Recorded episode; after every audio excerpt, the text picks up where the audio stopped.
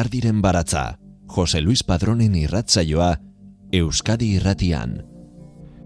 Itxaso aurrean ama. Oroitzen dut bainu jantzian, eskuak gerrian olatu eizo. Urte guztirako balio dit niri honek, eta nola ez nuen ezer ulertzen. Bizkarrez eta oinak urbitxetan. Anartzen zuen adorea, itzultzen dit gaur irudiak. Zergatik ikasi antzteko gero. Ikasiak oro. Zergatik ikusi hainbertze lurralde hainbat, hainbat jende ezer ezin eutxi zergatik lastandu zergatik iguindu bihar edo etzi ninon naiz izango. Ez naiz Fordongo.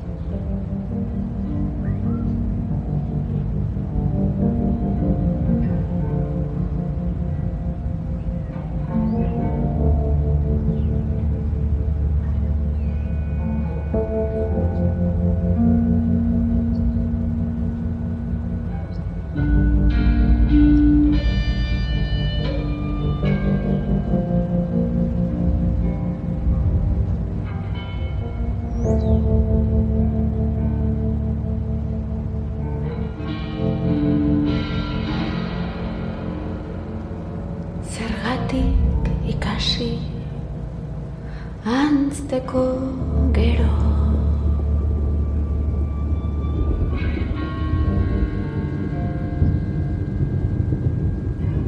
Zergatik ikusi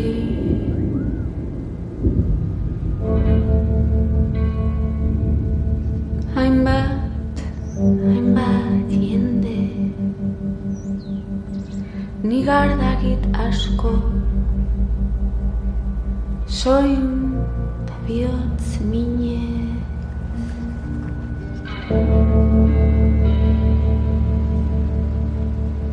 Zergatik zertako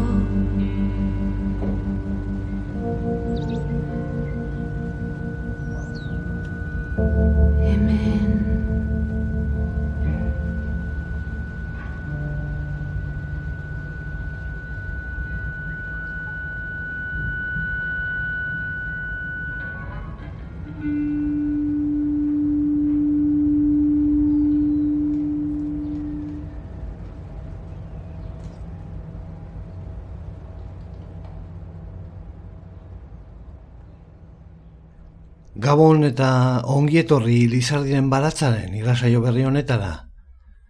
Itziar ugarte irizarren eh, lehenengo poema liburuan bildu gara gaurkoan. Gu gabe ere, susa argitaletxeak argitaratua. Azken lau bost urte hauetan idazten aritu denaren emaitza da gugabe ere. Poeta gazte baten poemak biltzen ditu liburuak, haren denbora biltzen du. Garai bat bere argi ilunekin, denbora vital bat. Eta hurbileko hiru pertsonaren eriotza, absentzia eta presentzia, memoria eta bizitza. Denbora horren hasiera, denbora eta bere lekuak, poesiaren lekua, itziar ugarteren lehen poema liburuan. Plaza. San Juan biharamuna da, grazia auzoan eta hemenago denbora egiten. Nork esango zuen, denbora egiten. Atzo, festa zenaren arrastoak daude atarietan eta beroegi dago goizeko zortziak izateko. Motxila astun bat soinean, erakusleioak bakarrik bidaiatzearen poza itzultzen dit galdutan abil eta horri eskerrak hemen, non jendeak kioskora albiste bila doan. Bi maitale edadetu gozaltzera eseri diren, gazte bat hortozik lotan dagoen. Argazki bat egin dut eta lagun bati bidali. Egunen batean hemen biziko gara. Komeni da leku bat ametxentzat. Hemen non eguzkiak erruki gabe jotzen duen. Kale garbitzailea bisera azpian txistuka datorren. Emakume heldu bat, erosketa karroari tiraka badoan.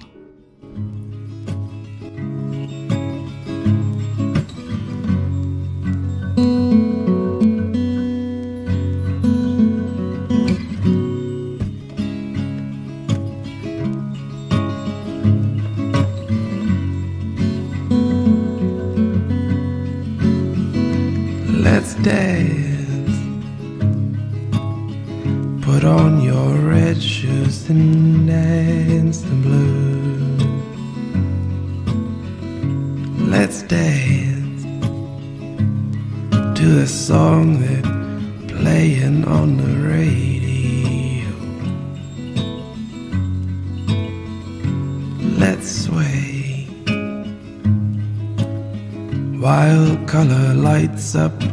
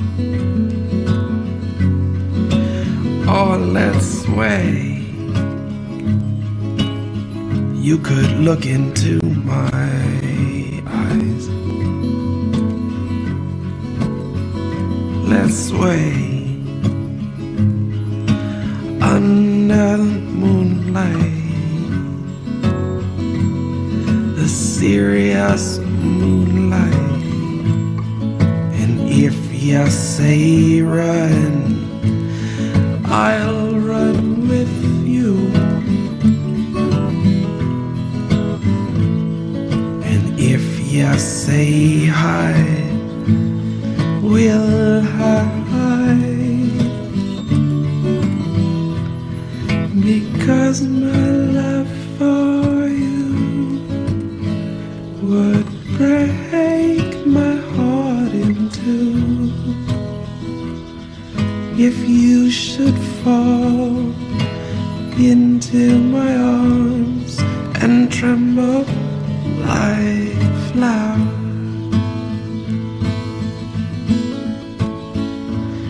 If you should fall into my arms and tremble like a flower. If you should fall into my arms and tremble like a flower.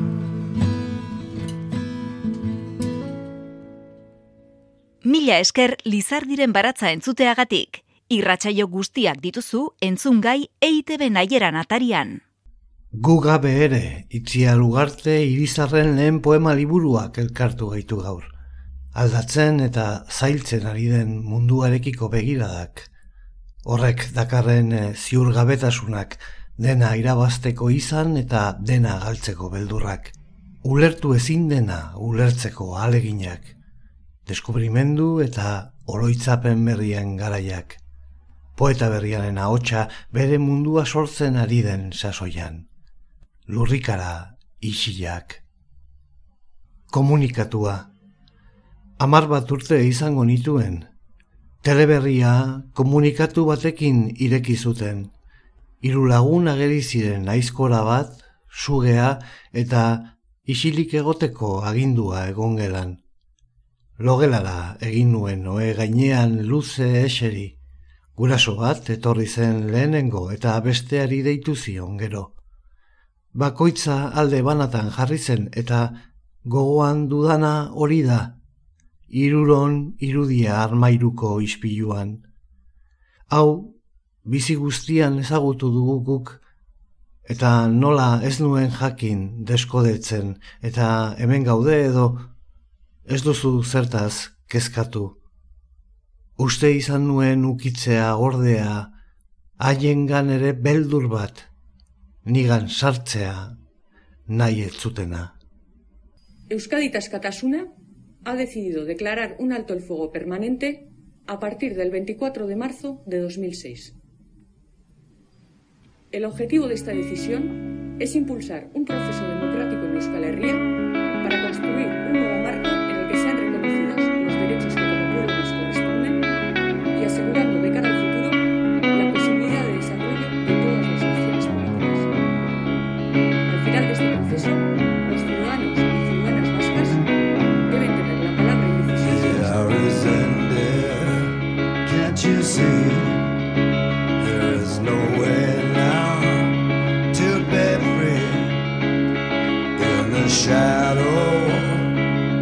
season without a reason to carry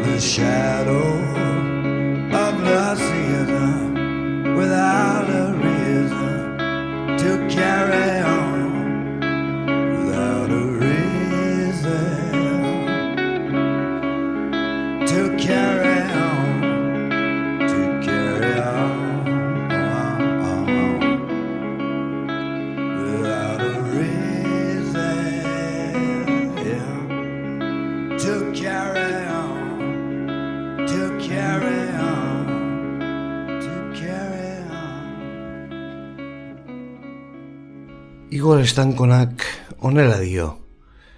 Gu gabe ere erraz identifikatzeko moduko poemez dago eraikia, baina osorik unibertso zabal bat da. Bakoitzarengan esaldi bakoitzak sortzen duen oihartzunak biderkatua. Simple eta modu klasikoari dago idatzia, apurketa formal batzuk gora bera, baina era berean berria da. Itziar ugartek bere bizitzan sartzera gonbidatzen gaitu eta azkenean irakurleak bere buruarekin egingo du topo. Arriturik irakurriko ditu bere bereak diren bizipenak, argi ilunen joko bat unibertsala du deskubrituko. Nongoak ginen galdezka horbildu zirenean, esan genienean esan ziguten, bagure aita, guardia zibila da. Horrela bukatzen da oporrak poema eta labur biltzen du liburua.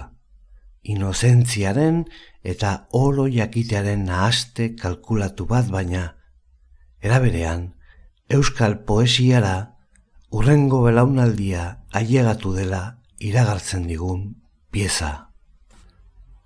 Oporrak Amabost egun ziren beti, abuztuko lehenak, Autoz ez oso urruti kilometrotan, baina bai aski ezberdin etxetik. Egun berdintxu horietako batean, eguardia zela uste dut. Oikoan baino auto ilara luzeagoa, topatu genuen ondartzatik bueltan. Lehergailu bat aurkitu zuten palmeren pasealekuan. Ez dakit, lehertu aurretik ala ondoren. Banderez betetako zutoin altuak zeuden lekuan izan zen, guk ikurrina bilatzen genuen hartan, Europakoaren izarrak kontatzen genituen tokian. Beste urte bateko antzeko egun batean, ordukoa arratsaldea zela badakit, pipaianean geunden plazan, bineska nongoak ginen galdezka hurbildu zirenean.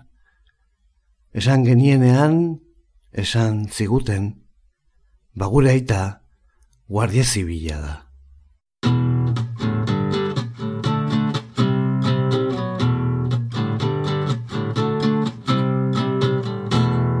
Only wants a cracker. I should get off her first. Think she wants some water to put out the blowtorch. Isn't me having seed? Let me clip dirty wings. Let me take a ride. Cut yourself. Want some help? Please myself. Got some rope. Haven't told. Promise you. Haven't true. Let me take a ride. Cut yourself. Once a help? Please myself.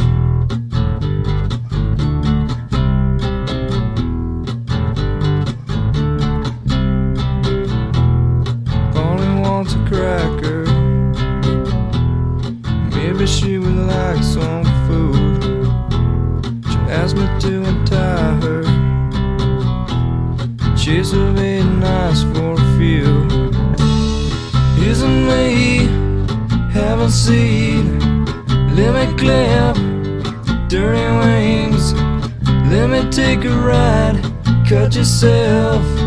Want some help? Please myself. Got some rope. Haven't told. Promise you. Haven't true. Let me take a ride. Cut yourself. Want some help? Please myself. Said. Um, Polly says her back hurts. She's just as bored as me. She called me off my guard. Amazes me the will of instinct. Isn't me having seed? Let me clip dirty wings. Let me take a ride. Cut yourself. Want some help? Please myself. Got some rope. Haven't told. Promise you. Haven't true. Let me take a ride. Cut yourself. Want some help? Please myself. Lizardiren baratza, poesia eta musika, Euskadi irratia. Gu gabe ere estreinako poesia liburu argitaratu du Itziar Ugarte oinatiarrak susa argitaletxeak kaleratu du. Itziar Ugarte Irizar berria egunkariko kazetaria da egun. Itu bandako kide izan zen eta orain argitaratu berri dio erain argitaletxeak beraneantea izeneko ipuina. Bilboko udalaren Gabriel Aresti ipuin lehiaketan saritutako beste hainbat eh, narraziorekin batera osatutako bilduman. Itziar Ugartek sinatutako lehen poema bilduma eskuetan dugula, ausentziak pilatzen zaizkigu, bete ezin diren utxuneak, zama goitik bera datorren giro bat etxe inguruan. Erantzunik ezin topatu baina pentsatzen segitzeko modu bat, garai bateko emozio eta galderak.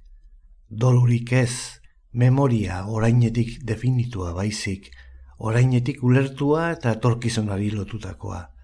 Kontzientzia hartze bat, gure garaiari buruzko intuizioak momentu txikiak, sukalde bat, kale bat, lagunarteko momentuak, harremanak, harremana galtzen doan izanarekin, harremana hizkuntzarekin, harreman intimoak, beldurrak, gorputza eta pentsamendua. Poema bat, gu gabe ere badago, poema honek ematen dio liburuari izenburua.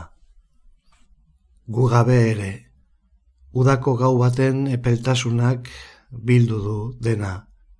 Leioa zabalik, birritan jeikizara LPA aldatzera. Itz eta jolas iraundugu, eta orduan ohartu naiz, gu gabe ere gure gorputzek badutela elkarren berri. Izerdi eta irri jario esti bat, eta batez ere baimenik eza. Aspaldiko ederrena izan da, inoizko biluzien bageunde bezala. Belar apur bat, txokolate beltza, eta Alde egin dut alik eta apalen, begiak suge gorria zala eze. Gorpuz bakarrean sartzen ez eta partekatzean, zertzen den libertatez.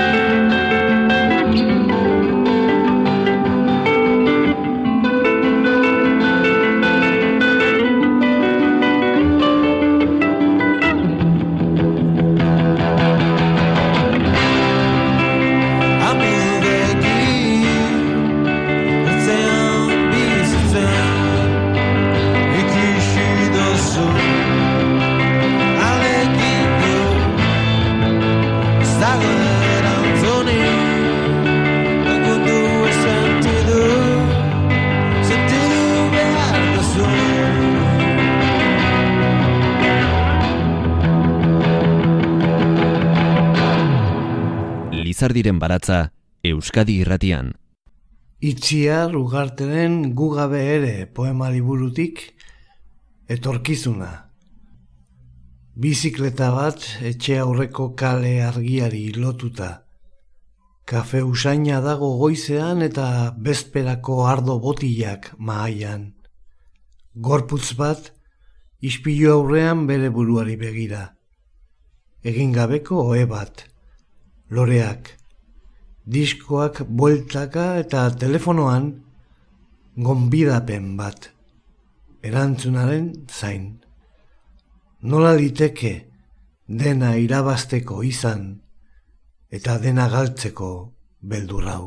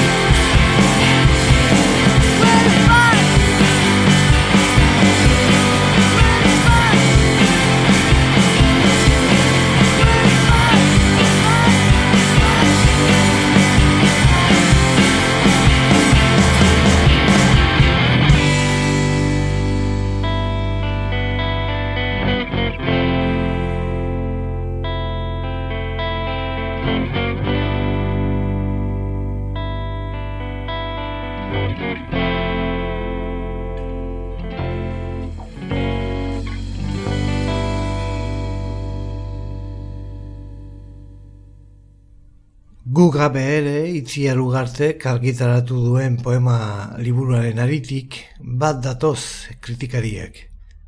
Kanpora esandakoak eta barrunantz gomutatutakoak ausartak dira. Ugarteren poemak idatzi du irati majuelo itzultzaileak. Aurkitu dut haiengan belaunaldi baten begira da. Euskal literaturan loratzen duan belaunaldi batena erentzian jasotakoa zer zen eta horrekin zer egin nahi duen ulertu nahian dabilena, zer egon zen eta zer dakarren. Baina begiradaz arago hautematen dira bi begi. Belaunaldi baten begiradari parez pare eusten dioten bi begi zabal. Ikus molde eta ikus mira propioa dutenak dena irabazteko dutenak, bidean galtzeko beldurrik gabe. John Martin etxe beste irakasleak berriz honako hau idatzi du. Etikaren eta estetikaren bilaketa txundigarria egiten du liburu honek. Oraindik ere bere burua sorkuntzaren lehen lerroan kokatzeak dardara eragiten dion belaunaldi bat irudikatu dezake liburu honek neurriz gaineko ardura bat, bere ganatzearen bertigoa, baina gugabe ere, ezinbesteko liburua da euskal literaturaren etorkizuna iragartzeko. Eternitatea. Film erdi melodramatiko bat zen eta hala ere kolpetik etenditar nasa, maitaleak ito aurretik idatzitakoa irakurri duenean protagonistak, herritarrez betetako hileta elizkizunean. Istan bat izan naiz ni zuretzat, zu ordea nire eternitatea. Militar batek idatzitako hitzak ziren azken paper puska lehorrean, itxaspeko nuklear errusiarra gutxika urez bete bitartean, barentz itxasoan. Zer gelditzen da kontatzeko ura atzera gabe datorrenean. Negar egin badut ez da izan Andrearen gaztetasunagatik. Are bakartiago hasi beharreko bien semearen gatik. Segi bizitzen, saiatu zoriontsu izaten. Egin dut jabetzean horretan ari direla kalean gurutzatzen ditudan zenbait, ez daudenen eternitatea aragitzen, baina haiek ordea hemen. Egunak egunekin erretzen, irakurri gabe tolestutako egunkari dorreen eran.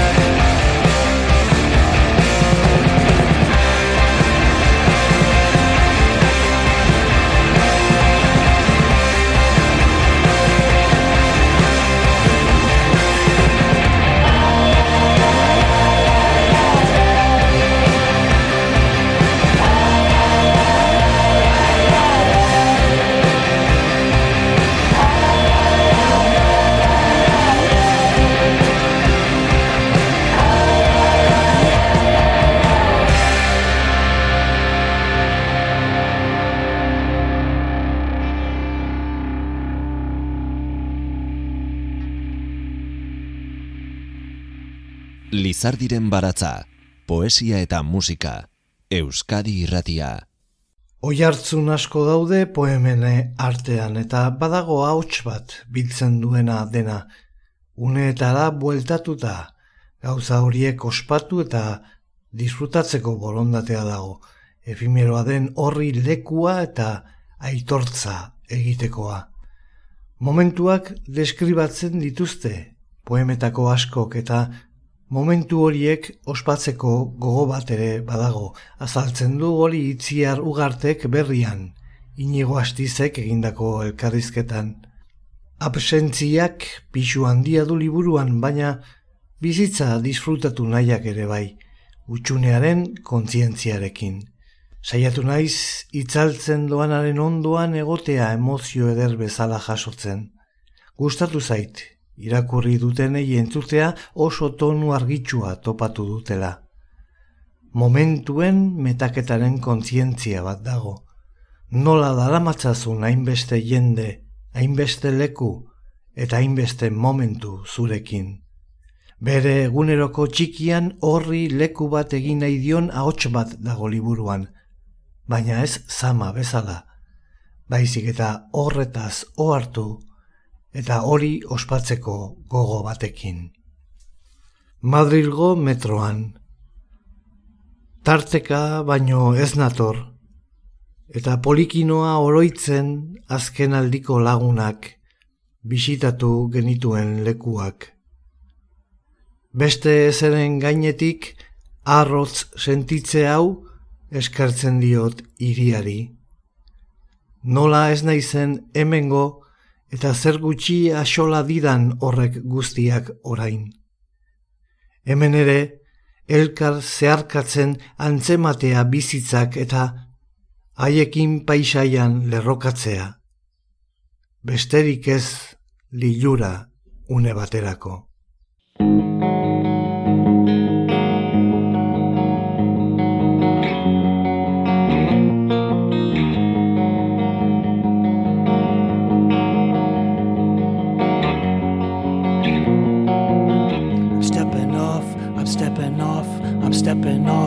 Stepping off, walking into, but I don't know what's waiting there, waiting there, waiting there, walking into the woods, walking into the woods, walking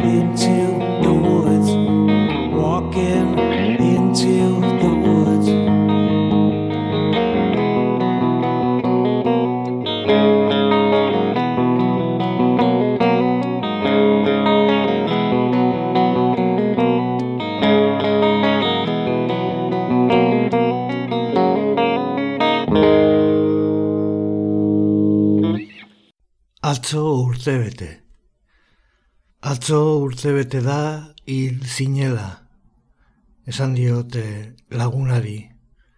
Gaizki egin lo, edo ondo esaten diodan antzera.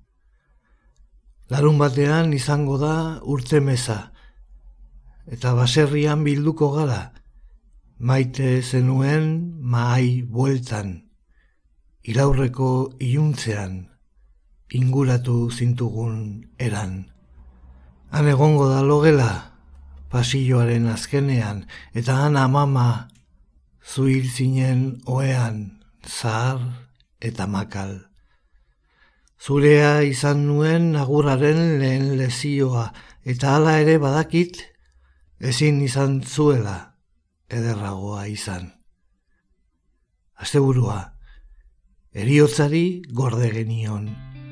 Zure eskuak ogia bezala arrotu ziren. Udazkena zen, urria, epela eta isila zen denbora. Atzo, urte bete da hil zinela. Eta sentimendu ez hau da, senti dezakedan gehiena.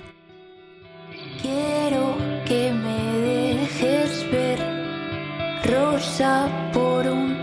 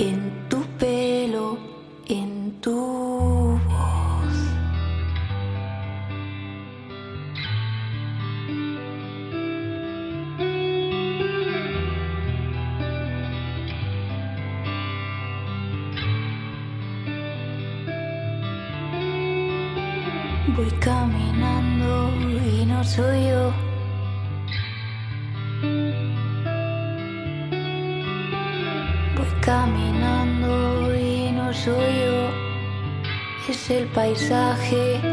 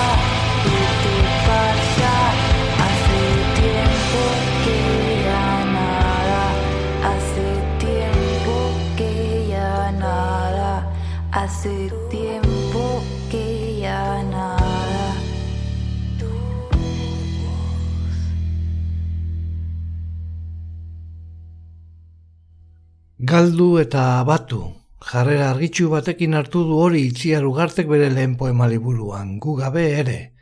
Gaztarotik helduarorako trantzizio garai horretan.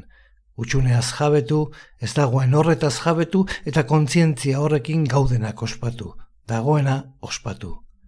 Dena irabazteko izan eta dena galtzeko beldurra sentitzen hasi ginen momentu hori. Momentu hau. Mi esker zuen arretagatik, datorren astera arte.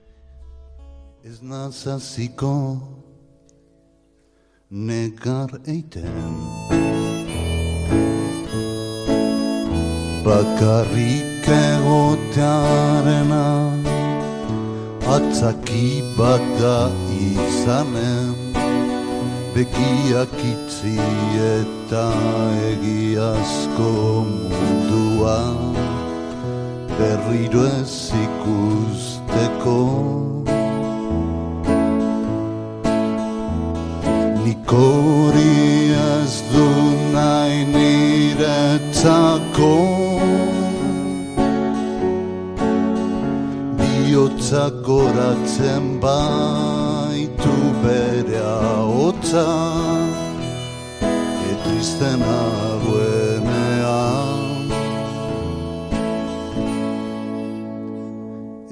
Ez nazauziko ez barreka orain Batzutan bizitza txiste Zar bat besterik ez eida Eta gezurra ta egia Eta egia gezurra izan oida hori ez dut nahi niretzako